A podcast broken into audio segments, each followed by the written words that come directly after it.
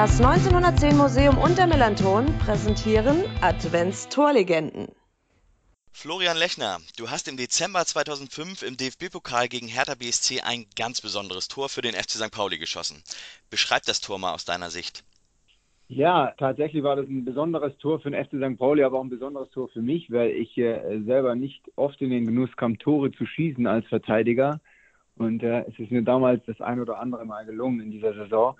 War aber ein besonderes Tor dementsprechend, weil Hertha BSC war ein Erstligist. Wir damals in der dritten Liga auch nichts mehr Aufstieg zu tun gehabt, lagen äh, äh sehr früh mit 2-0 in der ersten Halbzeit noch hinten. Dann äh, hat äh, Masingo Dinte das 2-1 gemacht, nochmal, äh, dass wir nochmal rangekommen sind und Felix Lutz dann kurz vor Ende des Spiels äh, das 2-2 und sind dann auch überraschenderweise, obwohl wir uns einen packenden Pokalfight geliefert haben, in die Verlängerung gegangen. Und in der Nachspielzeit hat Marcelinho damals das 3-2 gemacht, erinnere ich noch. Dann waren wir schon sehr am Boden, aber wir hatten damals ein, ein sehr, sehr, sag ich mal so, ein, ein Special Feeling wir waren damals im Pokal in einer Art und Weise zusammengewachsen äh, und hatten das Gefühl, dass wir un unbesiegbar gewesen wären. Und äh, das hat uns irgendwie an diesem Abend auch genauso das Gefühl nicht im Stich gelassen. Und äh, ja, da war einmal ein langer Ball von, von Fabio, Fabio Morena, der mal wieder unser äh, spieltaktisches System hoch und weit bringt Sicherheit ähm, treu geblieben.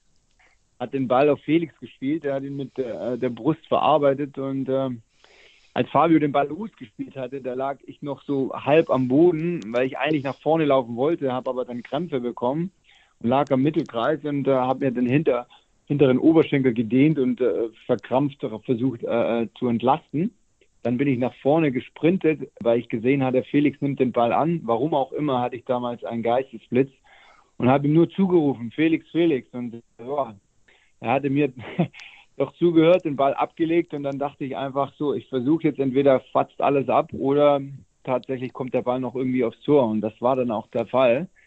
Und da danach kann ich mich auch die ersten sechs, sieben Sekunden an gar nichts mehr erinnern. Ähm, völliger Ekstase abgedreht und äh, ja, der Ball war drin und dann aber nach sechs Sekunden war das Adrenalin aus dem Blut sehr schnell raus und alle Krämpfe am ganzen Körper sind zurückgekehrt, als die Mannschaft auf mir drauf lag. Das war dann sehr schmerzhaft, aber irgendwie auch ganz cool. Ja, wenn man sich das Video von dem Tor anschaut, da kann man nämlich genau das erkennen, wie du dir wirklich nur so, wirklich so fünf Sekunden vor deinem Torschuss noch diesen Krampf versuchst rauszudrücken. Das ist tatsächlich ja auch selten gesehen auf dem Fußballplatz, dass man da zu solchen Torschüssen danach überhaupt noch fähig bist. Für viele St. Pauli-Fans ist dieses 4-3 nach Verlängerung gegen Hertha das größte Spiel aller Zeiten gewesen. War es das für dich auch? Puh, größtes Spiel aller Zeiten, ja. Also von der von der Dramaturgie her auf jeden Fall, auch von David gegen Goliath gesehen und ähm, letztendlich, wenn man als tatsächlich unterklassiger Gegner 2-0 zurückliegt gegen den Bundesligisten, geht das eigentlich eher 8 oder 9-1 aus oder 9-0, anstatt dass wir das nochmal um, ummünzen. Aber ja, pff, also ich hatte schon einige Spiele, aber das ist auf jeden Fall unter den Top 3 bei mir, äh, an die ich mich gerne, gerne zurückerinnere. Natürlich auch am Millantor Flutlicht, Sugi und natürlich als Sieger dann vom Platz gehen, kurz vor Weihnachten, dann auf der Reeperbahn durchdrehen und dann irgendwann in die Weihnachtspause zu gehen, das war schon sensationell. diese B-Serie im Pokal, die ist ja aus ja, vielerlei Hinsicht eine ganz wichtige in der Vereinsgeschichte und es wurden auch schon viele Geschichten drüber geschrieben. Der NDR hat letztens eine größere Doku dazu auch veröffentlicht. Da hatte Timo Schulz, und das hat er auch bei uns im Podcast bei Being Timo Schulz berichtet, dass ihr als Spieler damals über diese arge finanzielle Schieflage des Vereins Bescheid wusstet. Und ihr wusstet auch, was es bedeutet, im Pokal eine Runde weiterzukommen, finanziell für den Verein. Hat dich das belastet irgendwie damals? Nee, weil wir wussten ja von vornherein, wie es um den Verein steht seit 2001, als äh, der FC St. Pauli sehr in finanzielle Schieflage geraten ist. Ähm, und dann hat sich das natürlich, da war ich noch nicht beim FC St. Pauli, ich bin erst 2004 dazugestoßen, aber natürlich hat man das auch in den Vertragsverhandlungen oder vielleicht nennt man das gar nicht Verhandlungen, in, in, in der Vertragsmitteilung gemerkt, dass einfach kein Spielraum da ist. Aber trotzdem, die Jungs, die da waren, haben das als, als Chance genutzt und auch immer wieder den Verein gesehen und auch das gesehen, was, was entstehen kann in Hamburg. äh, beim FC St. Pauli. Und das hat uns eigentlich nicht belastet, sondern wir haben das eher als Chance gesehen, weil wir, es war ja nicht so, dass wir ähm, von einem großen Verein mit viel Geld gekommen sind und mit Geld überschüttet wurden und auf einmal war es weg. Nee, es war von Anfang an klar, dass es eigentlich eine, ein Einbahnstraßenfußball in Anführungszeichen geben muss, um da wieder rauszukommen. Und das hat uns eigentlich alle beflügelt und eher äh, zusammengeschworen. Und äh, so wie es in der Mannschaft war, so war es dann auch im ganzen Verein. Also da waren Aktionen wie Grillen auf den Containerdächern äh, im, äh, mit der Geschäftsstelle. Ähm, dann äh, nach dem nach dem Deal saß man noch enger zusammen. Da war nicht viel letztendlich, aber alle wussten halt, auf was es ankommt und haben ja dann doch irgendwie Arschbacken zusammengekniffen und ähm, äh, enger zusammengerückt. Aber belastend fand ich das eigentlich eher nicht. Hm. Im Rausch dieser B-Serie im DFB-Pokal gab es auch noch einen, ja, in Anführungsstrichen, tristen Alltag in der Regionalliga. Da seid ihr bis ja. zum Sieg im Pokal gegen Bremen total gut dabei gewesen im Aufstiegsrennen. Und ja, nicht wenige sagten damals, dass die B-Serie euch den Aufstieg gekostet hat in der Saison. Kannst du das irgendwie nachvollziehen oder wie schätzt du das ein? Ja, eigentlich gar nicht. Wir waren eigentlich gar nicht oben dabei im, im, im Aufstiegskampf. Es war eher so trist um äh, Tabellenplatz 6 bis 11 in Anführungszeichen.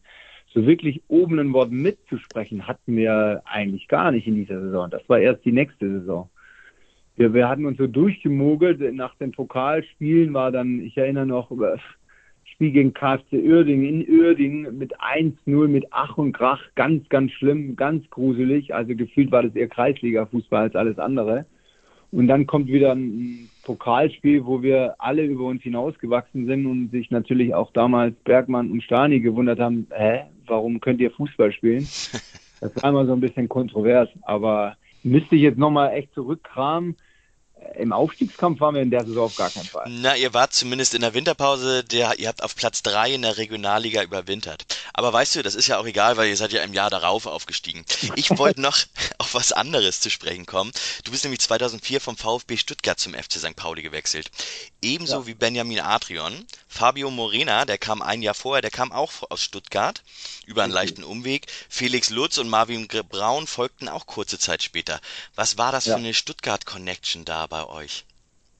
Ja, wie man sieht, haben wir die Qualität aus Süddeutschland definitiv nach Norddeutschland gebracht und somit sind wir auch aufgestiegen. Also mehr muss ich eigentlich gar nicht dazu sagen. Nein, ich glaube, das war, ich will gar nicht sagen Zufall, aber ähm, gestartet ist es, glaube ich, mit Fabio, der hier gelandet, gestrandet ist. Ähm, und er hatte einen sehr, sehr guten Draht zu, zu Andy Bergmann und auch äh, zu Stani.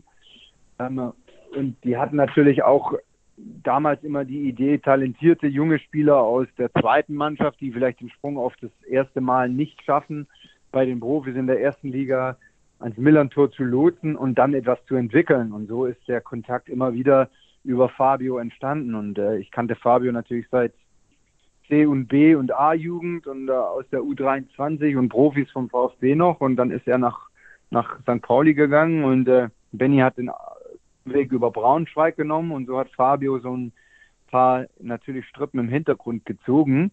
Und so ging's da, so ging das dann auch weiter, weil wir, also ich glaube, die, die sportliche Führung hatte dann halt auch gesehen, ja, wow, da ist was im Gange. Äh, die Jungs sind gar nicht so blöd und so schlecht da unten. Und äh, umsonst waren wir damals auch in der A- und B-Jugend äh, deutscher Meister im Jugendfußball und äh, hatten natürlich auch ein Aushängeschild, was was deutschlandweit dem VfB zuzuschreiben war. Ja, und die hatten sich daran bedient und natürlich, wir haben unseren Teil dazu beigetragen und gesagt, ey, komm nach Hamburg, St. Pauli ist mega, das ist geil, wir können was entwickeln, wir können was erreichen.